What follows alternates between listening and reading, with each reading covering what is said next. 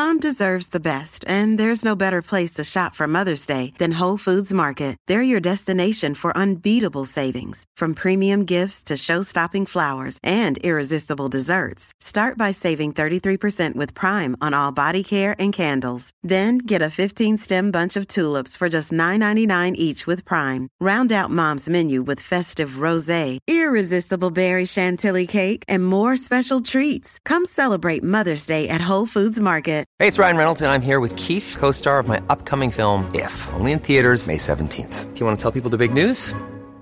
All right, I'll do. Sign up now and you'll get unlimited for $15 a month and six months of Paramount Plus Essential Plan on us. Mintmobile.com slash switch. Upfront payment of $45 equivalent to $15 per month. Unlimited over 40 gigabytes per month. Face lower speeds. Videos at 480p. Active Mint customers by 531.24 get six months of Paramount Plus Essential Plan. Auto renews after six months. Offer ends May 31st, 2024. Separate Paramount Plus registration required. Terms and conditions apply if rated PG.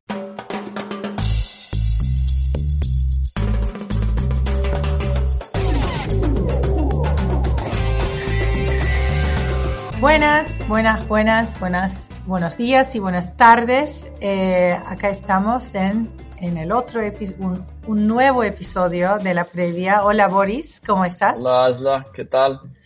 Bien, qué fin de semana. Eh, debería, como para mí fue un final del X Cup y después un final de Mundial en el mismo fin de semana bastante llena de, de, acción y como alegría y emociones, debería decir. Fue un fin de semana buenísimo. Y te quería preguntar, ¿cómo, que, ¿cómo fue lo de España para ustedes, para en casa? yo sé que, Colombia... Que, estuve siguiendo más eh, eh, el Mundial que el Leagues Cup.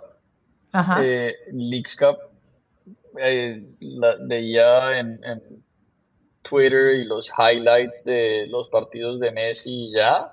Eh, con el Mundial sí estuve muy conectado. Eh, inclusive vi algunos partidos con, con, mi hija y estábamos todos haciéndole mucha fuerza a Colombia, Estados Unidos y, y, al final pues también a España.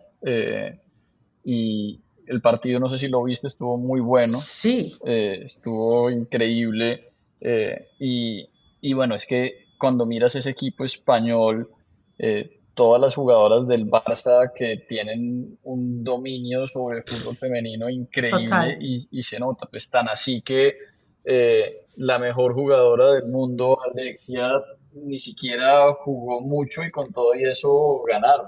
Entonces, jugó como 10 minutos. Sí, yo, yo vi, mi, mi, mamá me llama, es muy como acá, como decirte, mamá me llama y dice, Colombia está jugando increíble, tienes que, como no sabía que yo y vos estamos hablando de Colombia ya, porque no habla español.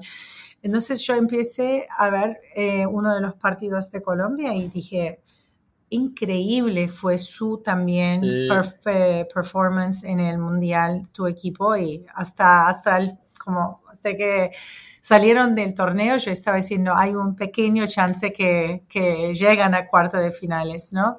Fue muy emocionante. Y las historias de, yo creo que es un, un, tema común en la gran mayoría de las selecciones, pero están todas estas mujeres a la vez que están compitiendo en, en, la plataforma más grande que hay para el deporte, están también teniendo sus propias peleas en, sus países por temas de, igualdad y, respeto y atención y yo creo que lo hace doblemente meditorio eh, el nivel que, mostraron y que muchas de estas elecciones hasta donde llegaron cuando a su vez tienen unas situaciones digamos de su día a día que son muy que son muy complicadas. Pero en general yo creo que desde el punto de vista del, del negocio eh, cada vez más interés por, por deporte femenino, por el fútbol femenino. Yo creo que se ratifica un poco eh, lo que hemos venido viendo en los últimos dos años, tres años y the future is bright. Y el producto es muy interesante, muy bueno. De hecho, yo pienso que el nivel que está jugando estas mujeres con pocos recursos que tienen y como dijiste, las luchas que tenían que tener para llegar a donde están hoy. Eh, yo pienso que eh, es un producto mucho mejor que algunas ligas que yo no quiero nombrar, que yo prefiero ver eh, mujeres jugando fútbol que ver algunas ligas profesionales que existen en el mundo de hombres, perdona, y por eso no quiero nombrar las ligas, pero de verdad el producto, bueno, dos cosas que yo quería hablar contigo. Uno fue, en este mundial, una y otra vez vimos el producto, el, cuando profesionalizas una liga, como, eh, y también tienes... Eh, digamos, talento que puedes realmente ayudar a crecer, como lo hacen en Europa, especialmente en los clubes de Liga F, Barcelona y Real Madrid. Y una vez que yo pienso que la liga se profesionalizó y mujeres que antes a lo mejor no podrían jugar ahí o tener una vida profesional distinto a otro lado, ahora pueden solamente enfocar en deporte y una vez que pueden hacerlo, voilà, están haciendo... Eh, eh, está mostrando lo que pueden lograr y hacer y ganar si alguien eh, realmente podrían solo enfocar en un trabajo que es jugar fútbol. Sí, y fíjate que también vemos, aunque el, el nivel de los equipos, digamos que de las mismas franquicias en hombres y mujeres, eh, no, no necesariamente es la misma, igual el poder de la marca de, de, los clubes históricos a la hora de invertir en el equipo de mujeres también jala mucho. Eh, el, el, artículo que creo que comentamos la vez pasada de, de Sportico en donde juegan las jugadoras que pasaron a, cuartos de final, en qué ligas juegan, la gran mayoría eran la Liga Española, el Women's Super League de Inglaterra, eh, y pues ahí está concentrado la gran mayoría, pues porque es históricamente, sin importar si, si son hombres o mujeres, en donde tú aspiras a llegar a jugar. Sí, y si vos elegías entre como un equipo como Chelsea o Paris Saint Germain o Barcelona o Real Madrid o un equipo de NWSL donde hay también una capa salarial, obviamente el, jugador más importante puede elegir un equipo que más de legacy y donde puedes recibir un sueldo mucho más alto. Así que eh, Europa mostró en este mundial que está muy, muy, viene muy rápido y está sobrepasando a lo mejor fútbol femenino en Estados Unidos. Y, quiero aprovechar para darle un shout out a Melissa Ortiz. Eh, Melissa, obviamente exjugadora de la selección colombiana femenina, eh, jugó en los Olímpicos eh, y, ha hecho la transición, digamos que del, deporte al lado del, del de Miria. era una de las lead anchors de, del, del, coverage que hizo Fox. Increíble cómo lo hizo y, y dando también ese contexto del hispano latinoamericano en Estados Unidos, pero también de Conmebol y la representación ahí. Eh, a mí me pone muy feliz ver cuando, cuando hay profesionales, digamos, en, nuevos campos que, que, lo hacen muy bien y que, son exitosos y yo creo que, que Melissa lo hizo increíblemente bien. Sí, yo igual sí, seguí de vez en cuando en español en Telemundo y capaz a las veces en Fox, así que escuchaba los dos lados eh, y me dice, sí, verdaderamente es un súper eh, anfitriona, eh, ¿cómo se llama? Anchor. Anchor en, en, en fútbol y bueno, la mandamos un saludo desde acá quién sabe, a lo mejor un día la invitamos al programa también, me parece muy buena idea. Eh, también, vos dijiste que no viste mucho del X-Cup. Yo, por mi trabajo, obviamente, tuve que ver todos los partidos que jugó Messi. Estuve en Filadelfia en persona. Eh, también estaba mirando mucho data, cuántas entradas vendieron, quiénes vieron, cómo fue el interés en general. Eh, parece que 1.2 millones de personas participaron físicamente entrando en, la, en los estadios, ¿no? Em, eh, Cup, 77 partidos de Leagues Cup. Eso es promedio 17 mil más o menos eh, fans en el estadio, que para un torneo de primera, un, inaugural, digamos, es bastante importante. Y esos no son todos los partidos que Messi jugó Messi jugó solamente en total un 10% de los partidos. Así que parece que había interés y interés en fútbol está creciendo y yo pienso que Messi tiene un impacto en la liga. por un lado, obviamente ayuda a Inter Miami a ganar y por otro lado a lo mejor eh, trae más eh, eyeballs, como dicen acá eh, muchas veces, al juego, el deporte en general, porque aunque no te gusta fútbol, estás mirando a Messi, ¿no? Sin duda, yo creo que esa, es la, esa es la gran apuesta y, y Steel TVD yo creo que es bueno en general para el deporte, está trayendo más fans, digamos, casuales y ojalá terminen quedándose. Y bueno, si él sigue jugando así y están ganando, y también siempre es verdad, Inter Miami, los partidos de Inter Miami van a ser muy populares eh, como en el futuro. Ahora viene pronto Messi eh, va a jugar en Cincinnati mañana, el, el, mañana, el miércoles, perdón, y el sábado en Nueva York y son dos partidos también sold out que los eh, fanáticos de, de, fútbol y de Messi y de los equipos contra quien está jugando eh, van a disfrutar. Pero vamos a ver, yo voy a ir a verlo en Nueva York porque obviamente quiero ver cómo reacciona eh, Nueva York, donde mucha gente que ya le gusta fútbol, que apoya New York Red Bull, van a estar ahí también mirando hacia Messi a ver qué, qué va a hacer esta vez, qué gol va a ser el gol de la semana, ¿no? De acuerdo. eh, un anécdota que yo que te quería contar, eh, como que es Barcelona es jugando contra todos los equipos cada vez que salen en la cancha. Ese es como todo el mundo de afuera me está diciendo. Es como, sí, tres, tres jugadores de Barcelona contra el otro equipo.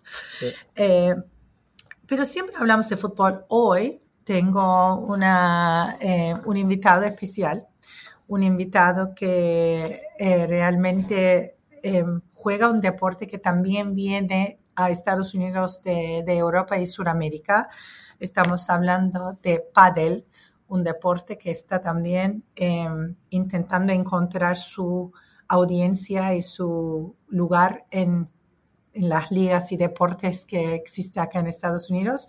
Eh, recién este año tuvieron su primer eh, professional torneo porque Pro Paddle League eh, se lanzó y hizo un torneo.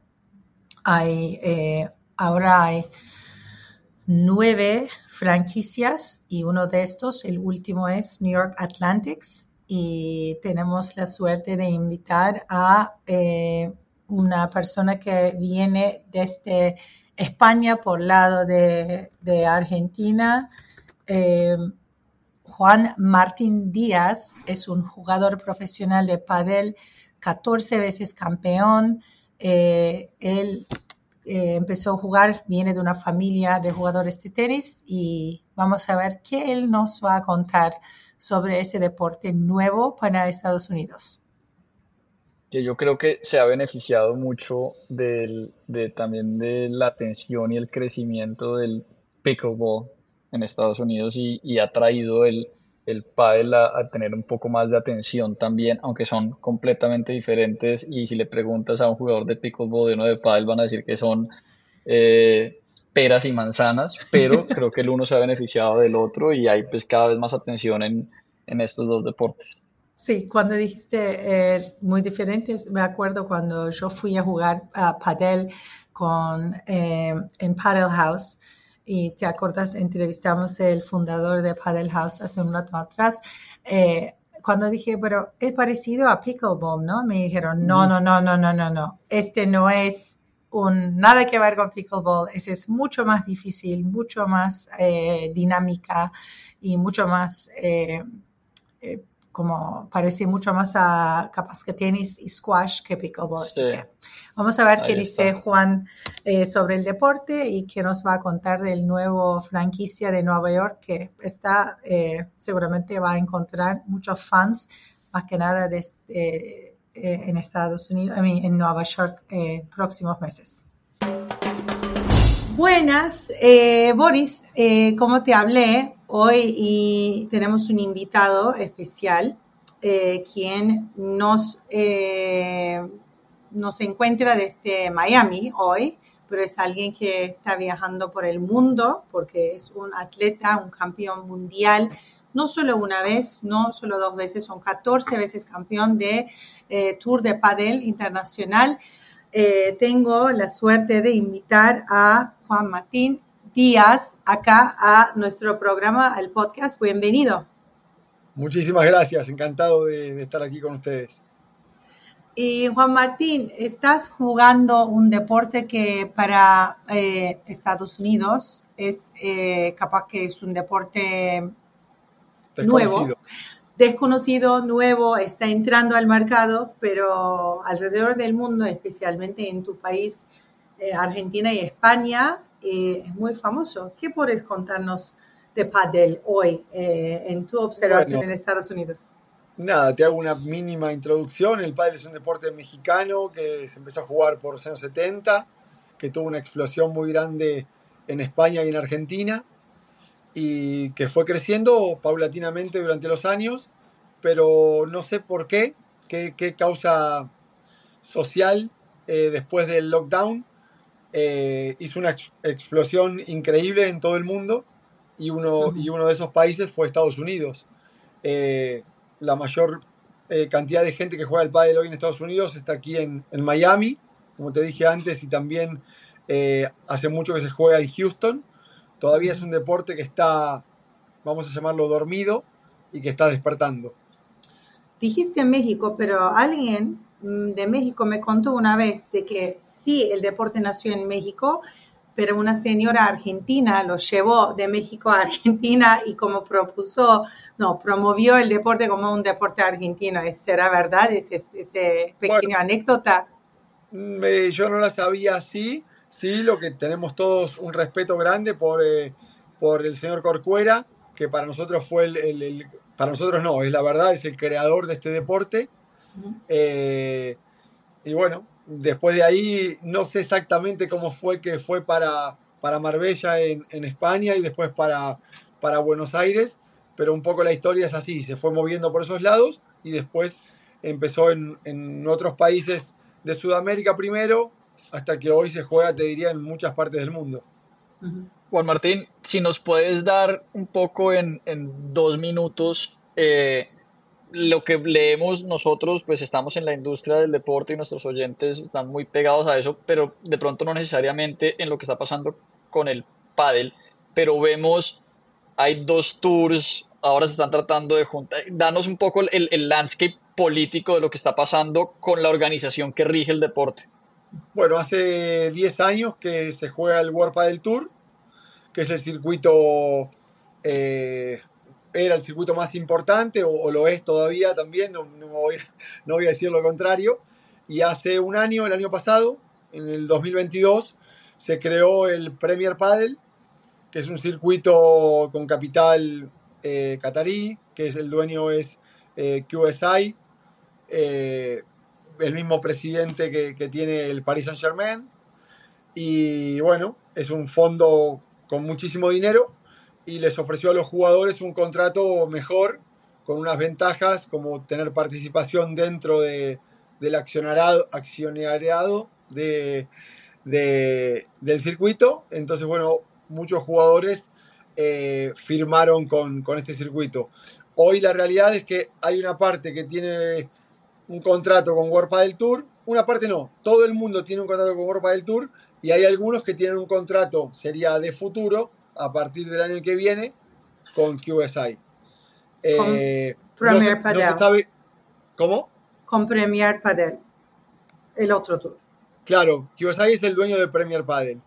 Y mm, lo que estamos pendientes ahora, en estos meses, parecía que, Premier Padel iba a comprar eh, World Padel Tour. Y World Padel Tour iba a quedar con un 15%. Y bueno, eh, los jugadores estamos un poco ahí a la expectativa a ver, a ver qué, qué es lo que pasa.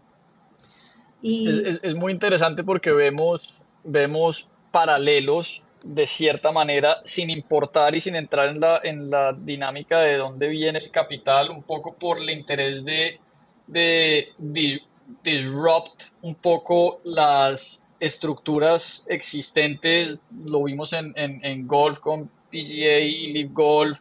Eh, lo vemos inclusive en el, en el fútbol con otras ligas invirtiendo fuertemente.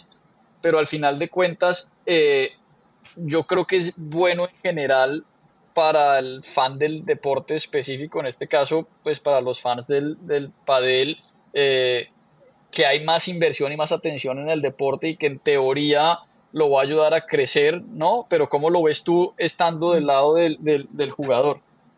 Bueno, yo soy una persona que siempre respeté a los que nos eh, apoyaron cuando el pádel todavía no es lo que soy, ¿no? Entonces, eh, yo el año pasado no jugué Premier Padel porque me parecía que era eh, adelantarse a algo que me, parecía, me parece que es bueno, pero si yo tengo un contrato que por ahí ahora no me favorece, tengo que aguantar hasta que termine y ahí empiezo a negociar. Eh, no critico a ningún jugador y creo que yo tengo una edad donde puedo, gracias a Dios, tomar mis tiempos o hacer lo que realmente quiero y no lo que, no sé cómo decir, pienso que es lo que, lo que está bien, ¿no? Hay otros jugadores que pueden pensar, esta es mi oportunidad, voy a ganar más dinero, es un año perdido, son dos años perdidos, tengo que hacerlo ya. No lo critico. Eh, creo que esto es así, el mundo está así, el mundo tiene inmediatez, hay que hacer las cosas ahora mismo, ya mismo.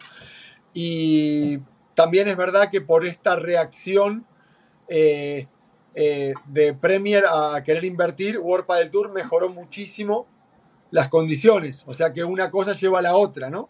Competencia ayuda en, Por eso te digo evolución. que cuando hay mucha competencia eh, es mejor para los jugadores. Como bien decía Boris, esto está claro que tiene un solo ganador y son los jugadores, seguro. Porque hoy los premios van a ser mucho mejores la, calidad de los torneos son excelentes. World del Tour reaccionó a esto y ha mejorado sus torneos, ha mejorado sus premios. Quiere decir que tenemos dos, hoy por hoy tenemos dos grandes circuitos, tanto Premier Padel como World del Tour. Dentro de dos semanas vamos a jugar en eh, Roland Garros, en Philippe Chatrier, la cancha central de Roland Garros, uno de los cuatro torneos eh, míticos de, tenis, eh, que el pádel haya llegado ahí es impensado. Para mi época, yo he jugado con dos, tres personas en una final, con muy poco dinero, todo muy amateur, y hoy estar jugando ahí, bueno, es, increíble. Además, yo me retiro este año, fin de año, y este es un torneo que no pude jugar el año pasado, porque te digo, por esos principios de no haber querido jugar, pero creo que este año eh, lo vi que, debería hacerlo y era una oportunidad que no podía dejar pasar. Yo soy, eh, mi corazón es, es, de tenis también, de toda la vida, mis padres son jugadores de tenis y creo que tener la oportunidad de jugar en, en París, en Roland Garros, eh, es, no se puede dejar pasar. No.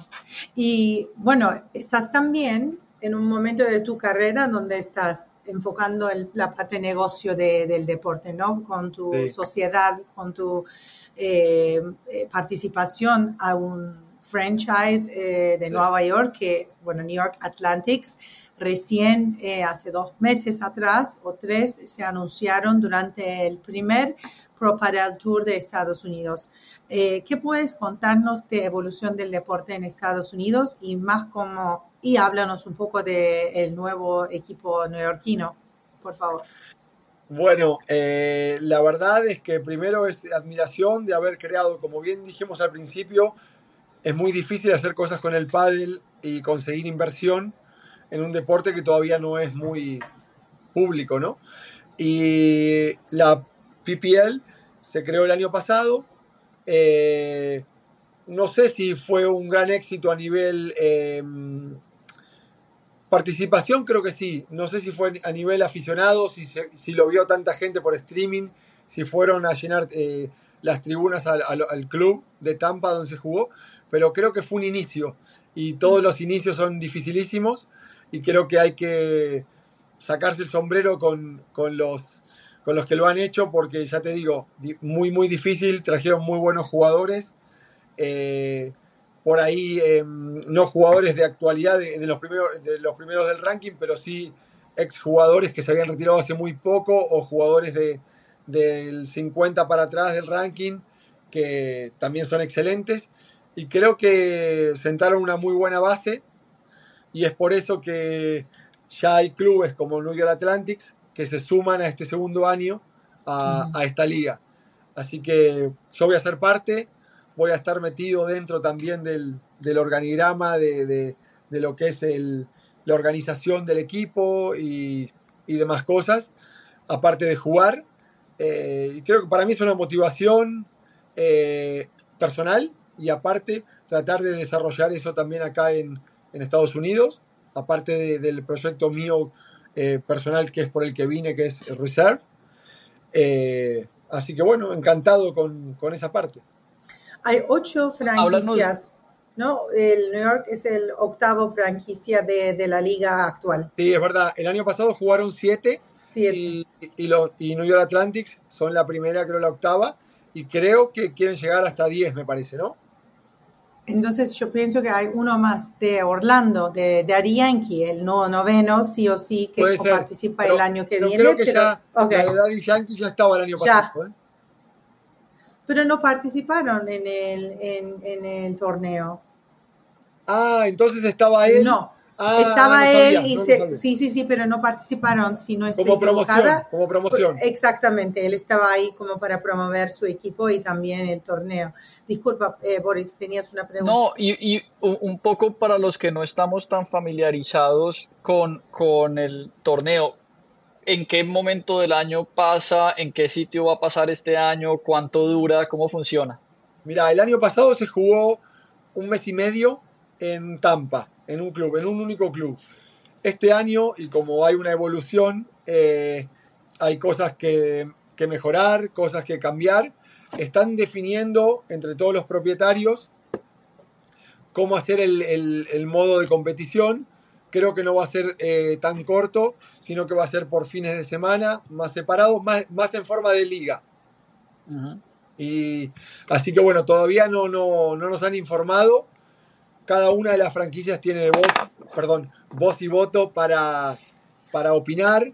También eh, hay jugadores experimentados, tipo Nerone en otra franquicia, que es un exjugador, eh, que, que, opinan y ahora puedo decir opinamos para, para ver qué, cuál es la mejor manera de hacerlo. Y creo que en poquito tiempo se va, se va a saber, porque también después viene una, mm, eh, un draft para elegir jugadores y bueno, la verdad que está muy, muy bien hecho y muy americano que para los que no sé, yo soy un fan tremendo de la NBA.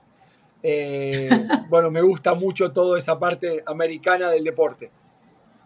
Bueno, hablamos un poco de, de, ese tema, ¿no, Boris? Porque siempre en ese programa llegamos a ese momento, el, el concepto americano de negocio del deporte versus concepto europeo, concepto suramericano del negocio del deporte.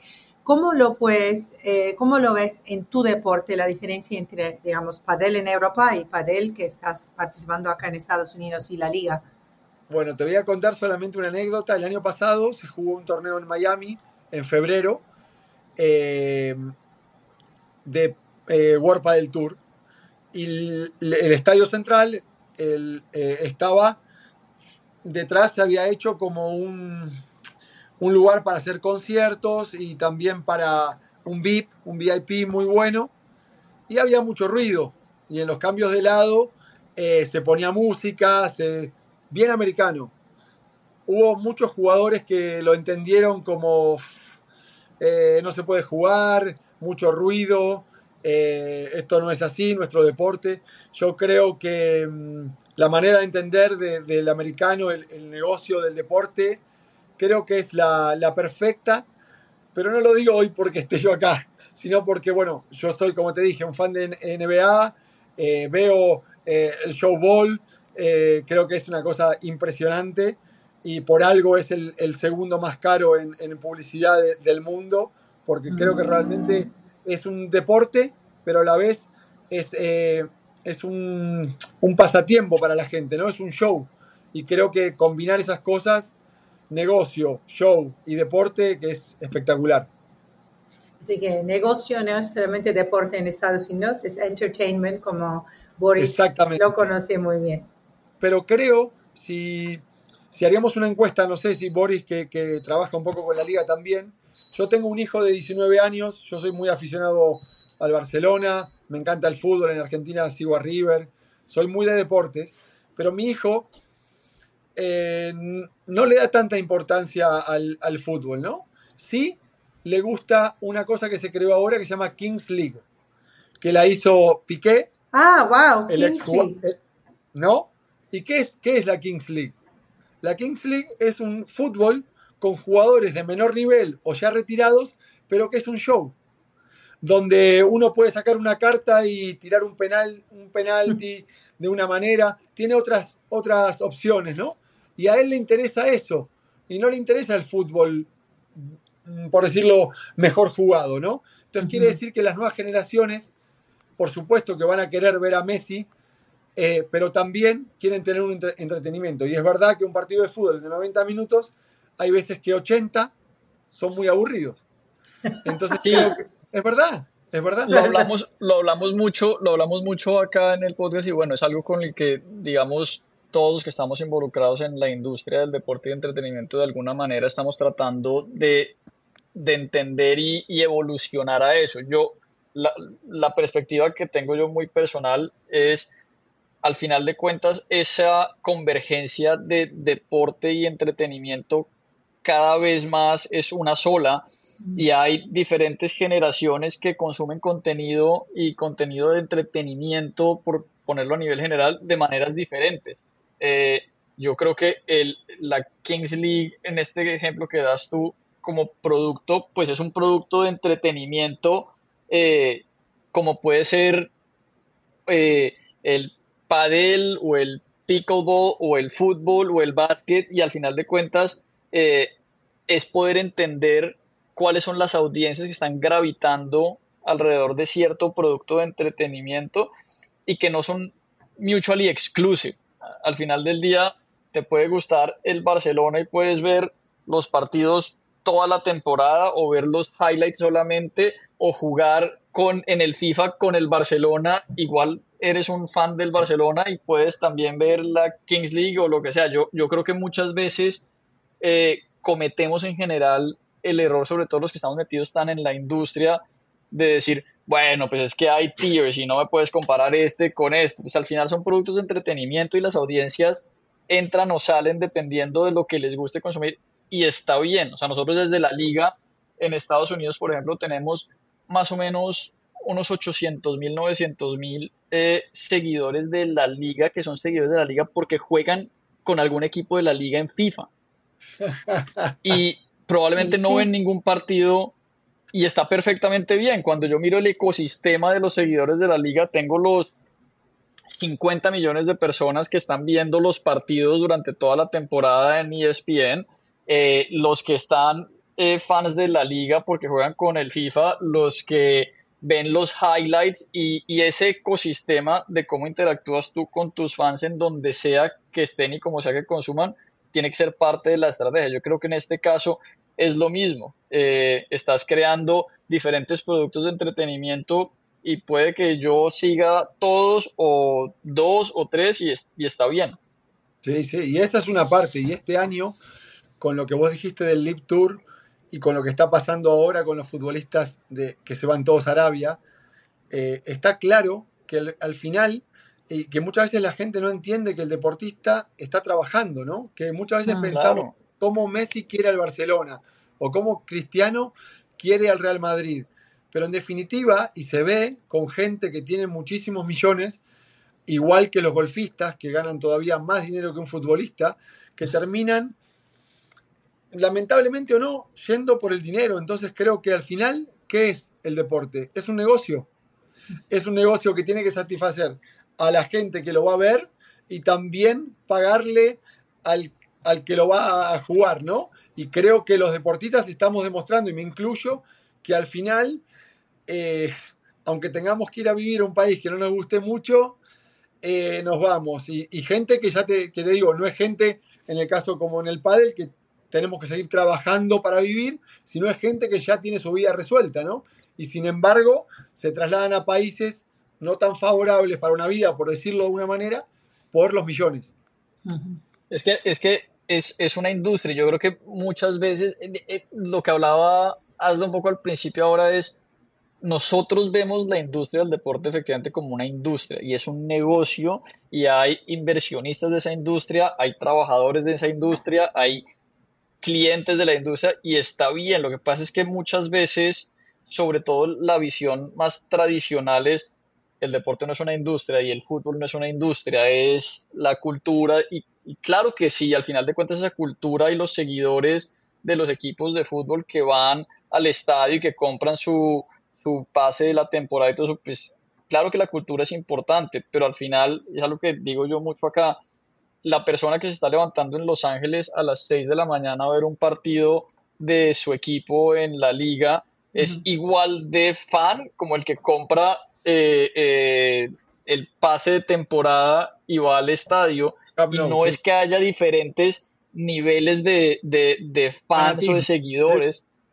No, al final de cuentas es, soy un seguidor de este equipo y de esta liga a mi manera y de donde sea, y todos son iguales. Y, yo creo que un poco el punto que pones, justo tuvimos una entrevista eh, por el lanzamiento de la liga con, con Antoine Grisman hace un par de días, y, un periodista le hizo esa pregunta, que qué pensaba de los jugadores que están, y dijo, a ver, la vida profesional de un futbolista son 12, 14 años, y al final de cuentas yo tengo que velar no solo por mi seguridad financiera, sino también la de Si alguien me está ofreciendo un contrato en donde básicamente puedo dejar la vida asegurada de mis hijos y los hijos de mis hijos, pues ¿por qué no? claro, es completamente válido.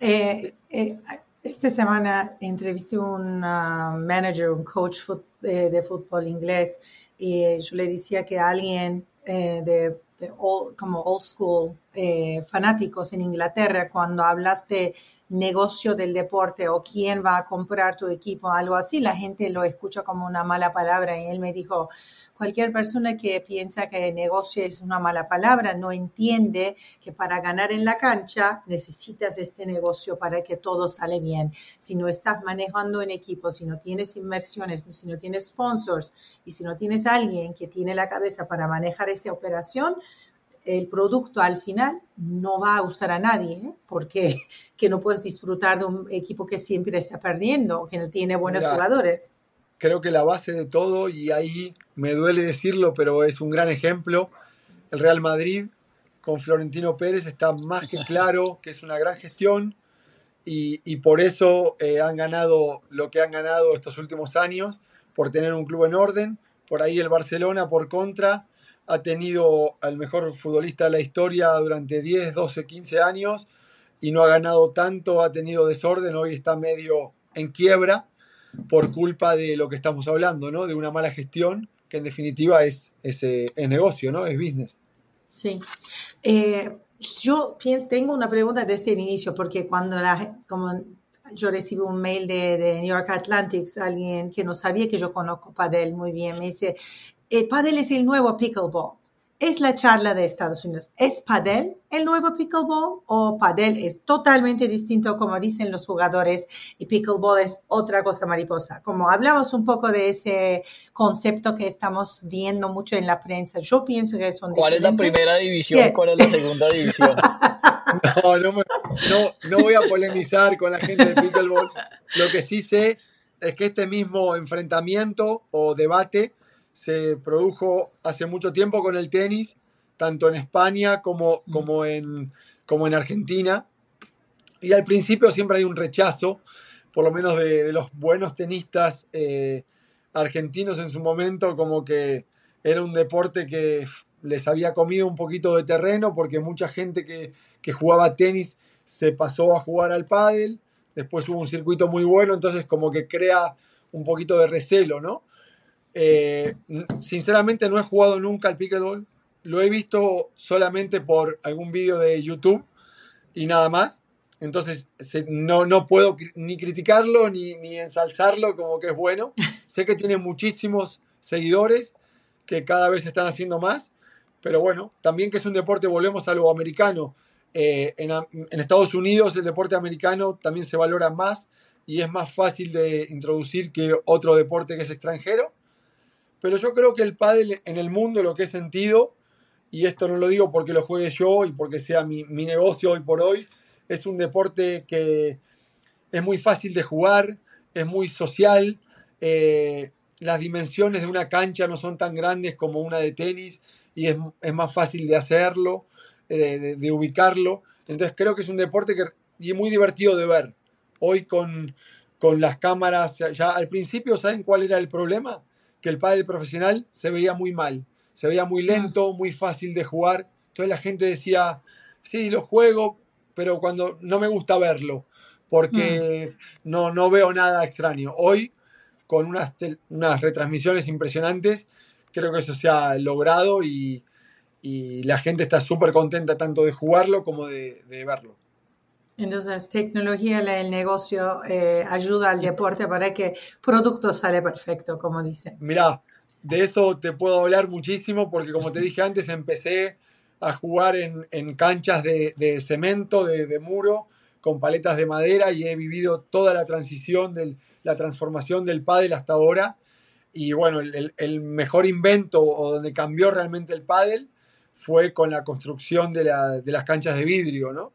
Porque a partir de ese momento fue donde se empezaron a retransmitir. Y sí, otro cambio gigante fue cuando hubo una inversión, que el primero que lo hizo fue World Padel Tour, con 6, 8 cámaras, donde se pueden ver jugadas impresionantes y hoy por hoy lo que hacen los jugadores es increíble. Bueno, Juan Martín, realmente estamos eh, muy agradecidos que estés acá con nosotros. Bienvenido a Miami, que te debería decir eso desde un inicio. Y bueno, veremos cómo evoluciona Paddle en Estados Unidos. Eh, como nos vamos a llamarte seguramente más una vez pronto para hablar de tus experiencias. Mucha suerte en Roland Garros y, y mucha suerte con New York Athletics. Muchísimas gracias, fue un placer hablar con ustedes y para mí, bueno, como te dije, es un inicio eh, aquí en, Reserve, eh, que es el proyecto grande por el que vine y que se está expandiendo por, por muchos lados y con New York Athletics. Eh, la verdad que siento un cariño y unas ganas de hacer de parte de las dos empresas increíbles, así que ojalá que, que todo siga su curso y vaya cada vez para arriba. Muchas gracias, Juan Martín. No, gracias a ustedes. Chao. Bueno, eso fue súper interesante. Qué, eh, qué alegría tener a Juan Martín y que nos contó todo sobre padel y más. Parece que muy fanática de fútbol también. Y, otra, y otro caso de, como hablábamos al, comienzo de, de Melissa, del atleta también haciendo la transición más a la parte del negocio, aunque él sigue jugando igual también con ownership en, en el equipo y tratando de, meterse más en el lado del, negocio a medida que sus carreras van terminando, ¿no? Sí, y es muy bueno y todo el mundo, no todos los atletas quieren hacerlo, pero más y más cada día, ¿no? Vemos más atletas que están eh, cambiando su rubro hacia el negocio. Sí. Bueno, en dos semanas vamos a tener otro o otra invitada acá con temas eh, más eh, importantes de la semana de negocio del deporte contigo y hasta ahí eh, nos vemos. Bueno, gracias. Y gracias a nuestra productora Erin y obviamente todo el mundo que nos ayuda a producir este programa. hasta luego.